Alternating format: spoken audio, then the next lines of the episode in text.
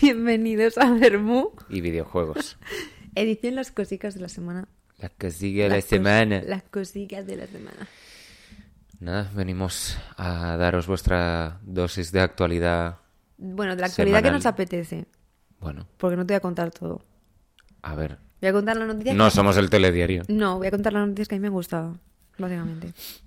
De hecho, la que más te gusta La que es más la me primera, gusta, a ver, la que más me seguramente. gu- a ver, es- no, es, no es una noticia como tal, es una anécdota. Salió la demo del Mario vs. Donkey Kong. Eh, y la jugué, claro. Según salió, yo ya la tenía descargada. Nada, son como cuatro pantallas, pero es que es lo que se promete. O sea, es literalmente el mismo juego de siempre, pero bueno, tú lo viste, viste, viste los gráficos. Sí, es súper espectacular. bonito. O sea, pues como Nintendo siendo Nintendo, cuando hace No, los juegos con bien. cariño, claro. Es, eh, es la mejor compañía del mundo en ese sentido, porque sin haber jugado yo al, No jugado al ninguno. Mario vs. Donkey Kong, A ninguno de los sí que los he visto. ya. Los he jugado, pero he visto vídeos y sé qué juego es, O sea, claramente. este es eh, literalmente, digamos, la copia del, del del Advance, para tu referencia. Sí, eh, eso. Es que sin haberlos visto, o sea, sin haberlos jugado yo personalmente, se ve, se ve todo el cariño que le han metido a este juego porque visualmente es una pasada. O sea, es como coger, pues eso, el antiguo, meterle una chapa y pintura. Joder. Usan, no sé si el motor que usaron para el Mario eh, Odyssey, Podría pero ser. es que se ve muy parecido, al menos los modelados y No, no, todo es- eso. Y de hecho, incluso la animación inicial a mí me alucinó sí. porque Donkey Kong parece que lo han sacado de, De la peli. película de Sí, sí. Super Mario. La última hasta que hubo, eh, que la verdad que la animación fue espectacular. Pues la verdad que el inicio de la animación principal es maravilloso. Pero bueno, sí, nada, simplemente era decir que lo hemos probado. Bueno, lo he probado, ya lo ha visto. Efectivamente, lo, Lo como- atestiguo. Lo ates- Tal y como prometí, me lo voy a comprar. Eh, y estoy deseando jugarlo porque la verdad que tiene pintaza. Además, este también se puede jugar de dos. Tengo mucha curiosidad de ver cómo se va a jugar este juego de dos.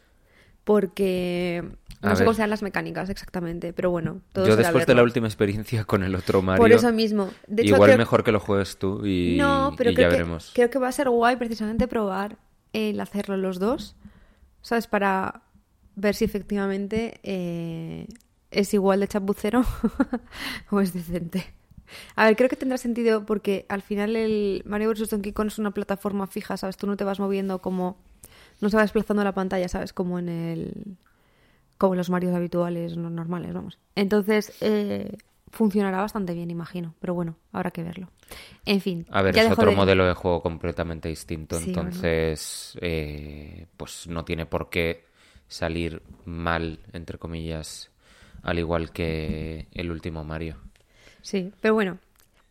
Cambiando de noticia, porque esto simplemente quería dar el titular. Pues sí, lo que seguramente haya sido el bombazo de la semana, que es que, bueno, hubo una serie de filtraciones, por llamarlas de alguna manera, es decir, eh, unos, un grupo de data miners, que para el que no sepa, pues los data miners hacen eso, ¿Qué es eso? minear datos, Ah. que es decir...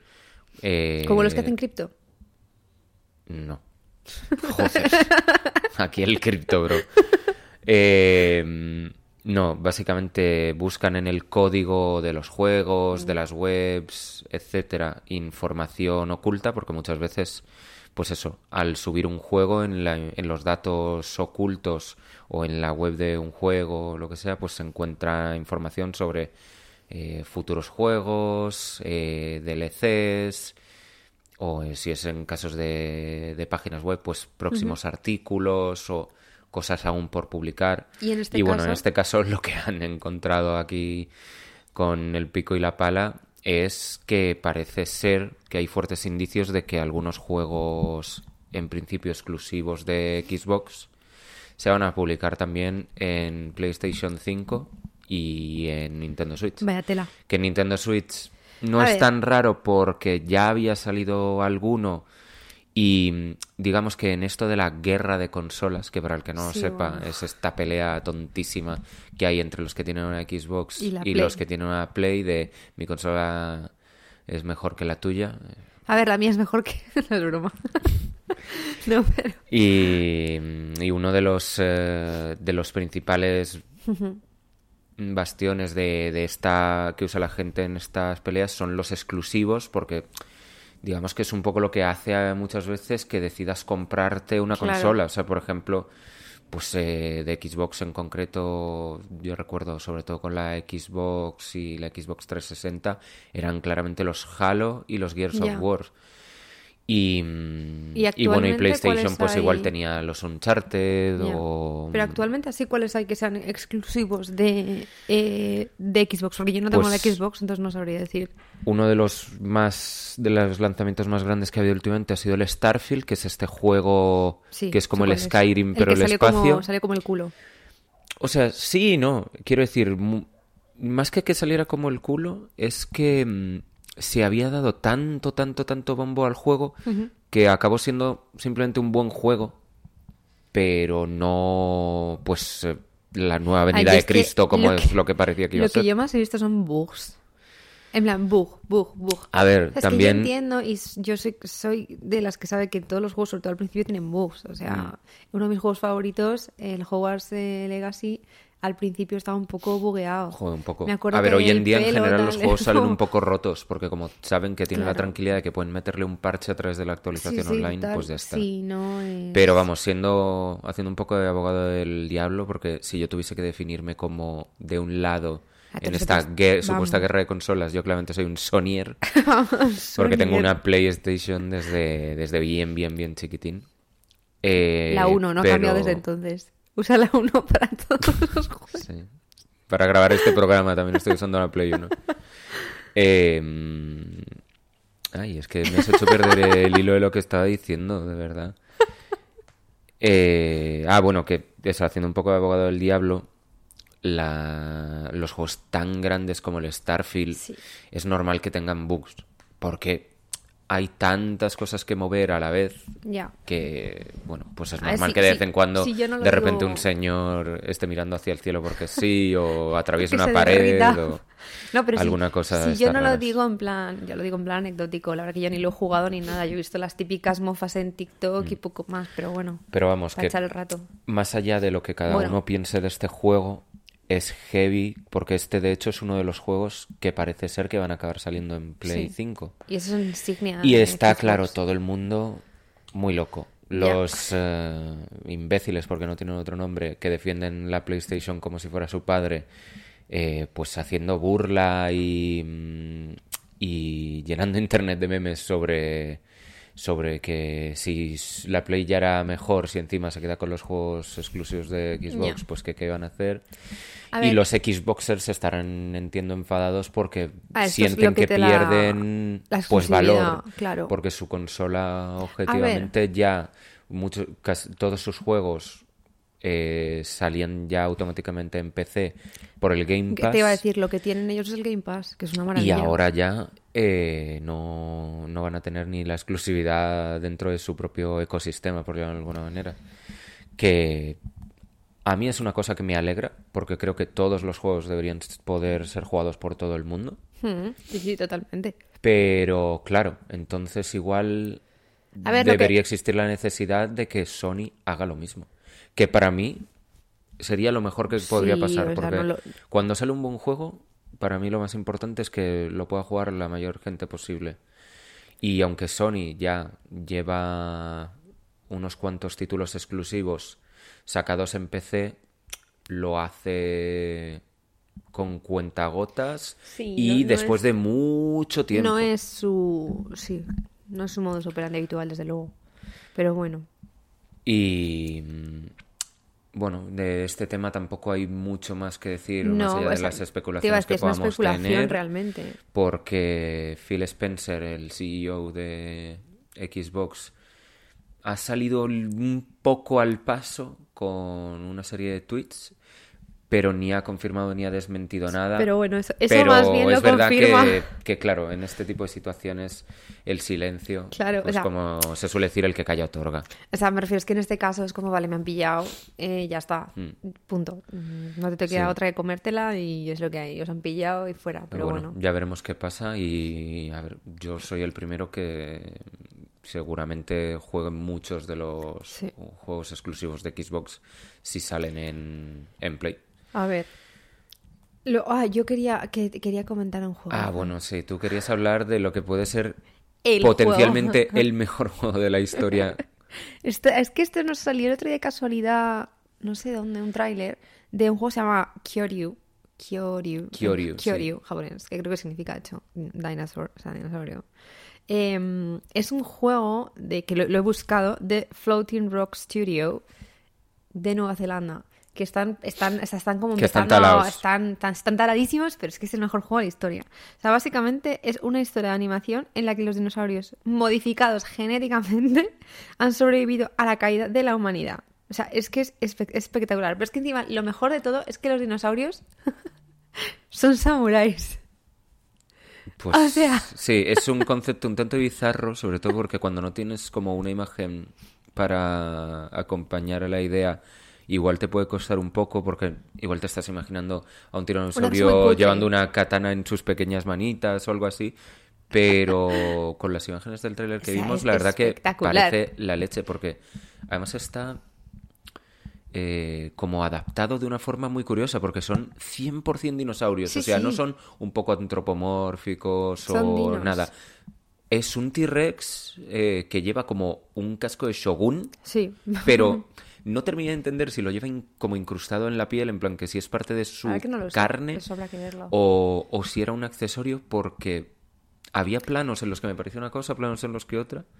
Pero es espectacular. Pero es, es la leche. O y de hecho, el jefe mafioso de otra raza de dinosaurio, que son estos Ay, ay, que tienen la cresta en la espalda, que a mí me gustan un Pero no montón. es- No, no los es- no- no, estegosaurios. sí, te decía, es son estego- otros que parecen casi iguanas Ni con, un ni nada de con eso. una es cresta. chiquitillo, pero es bueno, es increíble. Que es como y, gordote. Y, y salía como si fuese el padrino. Sí, sí, sí. Ahí un poco desgastadillo, Con con papada. papada. y Y no son- pero no tienen movimientos humanoides. O sea, No, son no, movimientos 100% de dinosaurio. Son dinosaurios. dinosaurio y comportamiento de dinosaurio. No sé, es espectacular. es un concepto muy extraño, hecho- pero que a mí, vamos, Sí, sí. O sea, de hecho. Peck. Peck totalmente. de repente somos generación Z.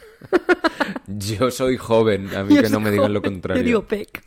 No, pero, o sea, de hecho, eh, una cosa que, que he visto es que eh, en el equipo de animación, o sea, si podéis buscar el tráiler, que son nada, es cortísimo, buscadlo porque verdad merece la pena. Pero es que en el estudio de animación he visto que trabajan eh, animadores de Avatar, de las pelis de Avatar, y de. Ay, ¿de cuál era la otra? Bueno, o sea, lo que dicen es que este juego probablemente rompa los de Jurassic World. Que tengo notas de Jurassic World. Del último, ¿te ver, acuerdas? sí, sí. Tuvimos una fatídica De ese experiencia con el último. que hablar también. Eh, pero vamos, en mi opinión, aunque es café para muy cafetero, es igual porque es súper Es súper específico y bizarro. Eh, O sea, a creo mí- que es un juego que tiene mucho potencial y desde luego yo lo que le agradezco siempre a este tipo de proyectos es Que el aire fresco Sí. porque no es mm, otro FIFA, que soy el primero que se come todos los FIFAs, ni es otro Call of Duty, No, ni no. nada de todo esto que tenemos ya 10.000 refritos. Eh, entonces, pues bueno, siempre se agradece algo Jope. nuevo O sea, y sobre que- todo tan bizarro en el O sea, mejor es de increíble. A mí encima me encantan los juegos que tienen dinosaurios. A mí me gustaba muchísimo el ARC. Me encantaba sobre todo ver a la gente jugar al ARC porque es, muy, es un juego dificilísimo. Y es que esto me parece tan guay, tan novedoso, que es que estoy de No se sabe nada más allá de, pues, hola, venimos, aquí llegamos. Pero no sabe ni cuándo ni nada. Entonces, nada, habrá que estar atentos porque este es un juego que pienso jugar sin duda. Pues sí. Y hablando de juegos ¿Qué vas a que jugar vamos sin a jugar sin dudas, pues pasamos a hablar del Final Fantasy VII Siete. Rebirth, Rebirth. que es la segunda parte del remake del Final Fantasy VII. Es considerada, perdona, ¿eh? esto es duda mía, remake o remaster. No, remake. ¿Es remake? Sí. Un remaster normalmente un implica lavado un lavado de cara, mejorado de texturas, tal, pero que de hecho es por ejemplo, lo que están haciendo con el Tomb Raider. La trilogía a original ahora la van vez. a sacar remasterizada. Sí. Pero de hecho se ve en estilo low poly. Es decir, eh, con esos Ya picos, aunque los han suavizado, porque eso, le han dado un lavado de cara y tal, pero se ve todo pues como se veía en eso Qué en su momento en la Play 1. Me gusta. Y mm, bueno, volviendo al Final Fantasy VII, la primera parte se llama simplemente Final Fantasy VII Remake, este se llama Final Fantasy VII Rebirth, Rebirth. y ya está disponible una demo que dura varias horas, Ostras, qué guay. eh, en la cual pues podemos empezar a probar mm, un poco las mecánicas generales, tanto de combate como movimiento. Es decir, un poco, siento un poco las bases para que puedas probar un poquito de todo del nuevo título de Square Enix. Y mm, bueno, más allá del interés en el sentido de yo es uno de los juegos que más ganas les- le tengo del Sí. año y de, de Te siempre. iba a decir, sí. Eh, pues eh, aparte de tener ganas de irme adelantando a ver cómo es exactamente, porque encima no he querido ver los trailers para no hacerme spoilers, porque aunque sea un remake, la historia, Cambia ligeramente. sobre todo cuanto más avanzaba la primera parte, se vio que divergía de la historia original, o sea que quiero que me sorprenda completamente por dónde se van a llevar la historia de este. Con Cloud. Pero bueno, la demo sí que la jugaré porque además tiene una serie de ventajas que, bueno, sin ser una locura, pues está bien. Para empezar, lo más importante que es que lo que avances en la demo luego se te queda guardado para cuando empieces tu nueva partida. Empiezas desde ahí. Exacto, sí. Eh, Eso si, puedes, si avanzas pues eh, un par de horas en el juego más o menos, si no tengo mal entendido qué es lo que dura, pues ese par de horas que luego te quitas Claro. de tener que volver a hacer. Porque hay Pues muchas veces guay. que sacan demos, te lo pero juegas es independiente. Y, y luego tienes que volver a pasarte y es como, jue, mm, Ah, es que no debería eso- de estar cansado de un juego que acabo de empezar Claro, a jugar. Por eso yo nunca juego demos. Quitando la del Mario Bros. Donkey Kong. No sé, yo hay algunas que creo que, que es interesante y sobre todo cuando ya es Sí, mucho sí, tiempo obviamente. esperándolo. Ojalá sacaran una demo del Yo, Dragon's Dogma que sale en marzo que- y no puedo más. No puedo más, pues todavía te queda un poquito. No puedo más. Papá. Eh, lo, que, lo único que yo he visto de este juego es eh, muchísima gente lo quita tocando el piano. ¿Eso es esto? Sí, Que está eh, Claudia tocando no sé el piano y sale tocando en desde el cumpleaños feliz a... han hecho. De hecho, es un sistema súper, súper, súper parecido a lo que hizo eh, The Last of Us parte 2 con lo de tocar la guitarra. Que de hecho, ahora que ha salido el remaster de The Last of Us parte 2 para Play 5, eh, ah, porque antes se podía tocar la guitarra solo en un punto de la historia. Ahora le han Ah. añadido como una modalidad aparte, es decir, Puedes tocar la quieras. guitarra. De hecho, si no me equivoco, creo que puedes desbloquear la screen de Gustavo Santaolalla, que es el compositor del juego. Wow. Y. Pero no su cara verdadera, sino la cara del personaje que le hicieron en el juego. Porque le metieron en el juego como siendo parte de. Eh, del refugio de la segunda parte, del pueblo donde viven los protagonistas. Y, y esa es la skin que puedes usar. Por desgracia no puedes ponerte la cara de, De Gustavo Santaolalla. tal cual. Pero bueno, el sistema es muy parecido porque funciona, pues eso, con los gatillos y los dos joystick y vas alternando pues entre las escalas de las notas y tal. Sí, sí, es complicado. O sea, de hecho, sea, creo que técnicamente eh, eh, debe ser más complicado que tocar el piano en el sentido de que en el piano tengo muy claro donde tengo todas las teclas, los pedales y tal. Sí. Aquí es un poco raro porque te basas en gatillos y, y Sí, sí. No, o sea, es que aparte vas cambiando por lo que cotillé como de no sé qué, de este menor a... O sea, Sí, las escalas. Claro, y entonces tienes que cambiar la escala de cada, de cada gatillo, o sea, de cada joystick, perdona, y es como... Sí, puede ser un poco muy confuso, pero bueno, la gente es que se la está gente, sacando eh, canciones o muy sea, guays, la My. Chemical Romance estaban el otro día. Sí, sí, sí. Esa, esa es espectacular. Lo más En fin, desagradable que vais a oír esta mañana, este a- pitidito. a ti cantando. Pero Eh, bueno, sí, o sea, tiene muy buena pinta. Ese vamos a jugarlo seguramente. Bueno, Sí, yo lo yo miraré. tengo demasiadas ganas. Yo te, yo te miraré jugarlo. Y mm, luego lo bueno de esta de... O sea, lo bueno de esta demo no, perdón. Eh, otra cosa buena que también se ha, se ha confirmado es una cosa que yo creo que no hacen suficientes juegos, si es recompensar al jugador por haber jugado la primera parte de su juego. Porque, mm, eh, sin entrar demasiado en, en spoilers, que bueno, a estas alturas del primer ver, juego, a si no habéis jugado, pues tal, pero bueno, yo por si acaso no lo digo. Haberlo visto. Pero si has jugado eh, lo que es el juego base completo y tienes los datos de guardado en tu PlayStation y arrancas el Final Fantasy VII Rebirth, tendrás acceso directamente a una materia de invocación. Y si además de haber jugado al juego base, tienes también datos de guardado del DLC que sacaron para eh, la primera parte, pues tendrás acceso a otra materia de invocación. Que la verdad, sin entrar en spoilers, pero son materias tochitas. O sea, me- Joder, mm, me parece muy bien, recompensas a tu jugador por haber jugado el juego previo, pero tengo ganas de saber si se podrán conseguir y cómo difícil será conseguirlas si no has jugado la primera parte o si no tienes datos de guardado de la primera parte. Que es lo típico. eh, es raro que este es, un juego, sería rarísimo que lo jugaras Si no sin haber jugado el primero. Pero mm, puede ser, o incluso se puede dar que, mm, que hayas borrado los datos por lo que sea, por liberar el almacenamiento, por- porque has cambiado de Play. Sí, bueno, por lo que porque de hecho el Final Fantasy VII Remake salió en la Play 4, también está disponible para Play 5, pero salió en Play 4. Y este está saliendo en Play 5, entonces... eh, claro, es que igual has cambiado de consola, no tienes Ya, los datos de guardado, porque yo, por ejemplo, uso lo del el, el guardado en la nube para muchas cosas, pero hay gente que no lo usa porque no le gusta o porque Pues no no tiene ese O sea, servicio, exacto. Pero esto es un poco como lo que tú me decías el otro día con el Golden Sun. Eh, hay poca gente que juegue la segunda parte sin haber jugado la primera. Entonces, creo que también están dando por hecho que si has, si has comprado el Rebirth es porque has jugado. ¿sabes? Sí, sí. Eh, me parece O sea, me evidente. Lo que pasa como que, eso, que como siempre hay excepciones, eh, quiero ver mm, cómo se bueno. consigue si tú no cumples esas condiciones. Habrá Porque si, por ejemplo, no se puede conseguir, me parecería mal, sinceramente.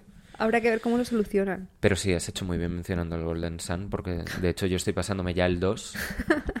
Y, y bueno, eh, fue, ahí, te recompensan habiéndote pasado el 1, con que cuando te pasas el 1 puedes sacar un código de cuatro páginas de letras Perdona. y números y símbolos. Eh, bueno, eso sí es eh, si sacas el código dorado, porque hay código de bronce, código de plata y código dorado. Eso es según el, Y cómo se- te hayas pasado el juego o qué. No, es según lo que quieras extraer, porque con estos datos tú luego los copias antes de iniciar tu partida del Golden Sun 2 y dependiendo del código, eso, bronce, plata dorado, pues puedes pasar más o menos datos. Con el bronce, si no me equivoco, simplemente pasas eh, el nivel y los Dijin, que son Sí, las bestias de invocación estos, sí. de las que hablé la otra vez. Eh, con el código de plata añades también los objetos del inventario, puede ser, y con el oro eh, absolutamente Sí. todo. O sea, que es te un llevas a tu tía Carmina al segundo juego. O sea que es un poco lo mismo realmente lo que van a hacer en, ¿En dónde? con el final, por lo que yo entiendo. Sí, pero bien hecho, porque Bueno, obviamente, el Golden Sun no te dan un código o sea, de cuatro yo estaba, páginas. estaba diciendo esto porque amo Golden Sun con toda mi alma, pero no recordaba el dolor que era apuntar esas cuatro páginas de código que encima, como es en el con el Nintendo Switch Online, tenía que ir haciendo capturas de pantalla o fotos con el móvil para poder mirarlo en el móvil a la vez que lo estoy escribiendo y aún así me equivoqué, o sea, creo que me pasé todo un trayecto de tren, o sea, unos 30-40 minutos solo para hacer ese ese código. Eso te pasa por friki, ya está. Ah. Pero bueno, en fin. Creo que eh, hemos hablado así de lo más importante, Sí, para al menos para nosotros. nosotros, que ha pasado en esta semana, porque evidentemente, Han al igual que en el resto del mundo, en, eh, en los videojuegos siempre están pasando cosas. Cada vez más. Pero bueno, esto es lo más, lo más importante. Sí. quizás, aunque no sea 100% videojuegos, se podría hacer una honorable mención a las nuevas gafas de Apple. Uf, no, no, qué asco. Que dan no un quiero. poco de miedo. No quiero, no quiero hablar Bueno, de eso. en realidad lo que da Que miedo es la gente y cómo las usa. Pero es que es creepy, o sea, para empezar el hecho de que esas gafas... Es que a mí, ya- ya solo lo, lo de que te- yo me pongo esas gafas ahora mismo y te estoy viendo y te puedo cambiar la cara, Sí, me puedes poner como filtros en la cara. te pongo en la cara de Brad Pitt. Mm. Es como, o sea, es que no, no, es que me da, me da ansiedad solo de pensarlo. O sea, no me gusta nada ese tipo de tecnología. Porque, por ejemplo, soy muy partidaria de las Oculus, de todo eso que es para jugar, tal, sí.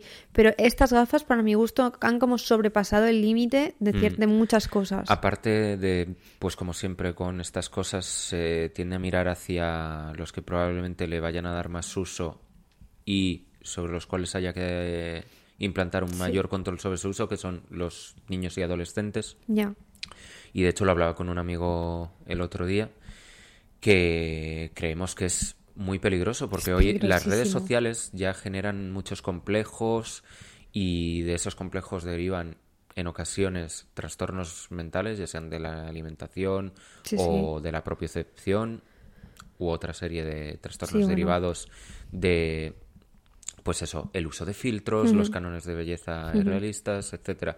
Y esto lo lleva a otro nivel, porque lo que tú dices, eh, yo, si llevas ahora mismo las gafas, ya no ponerte la cara de, No. de una actriz que a mí me pueda parecer más o menos atractiva, etcétera.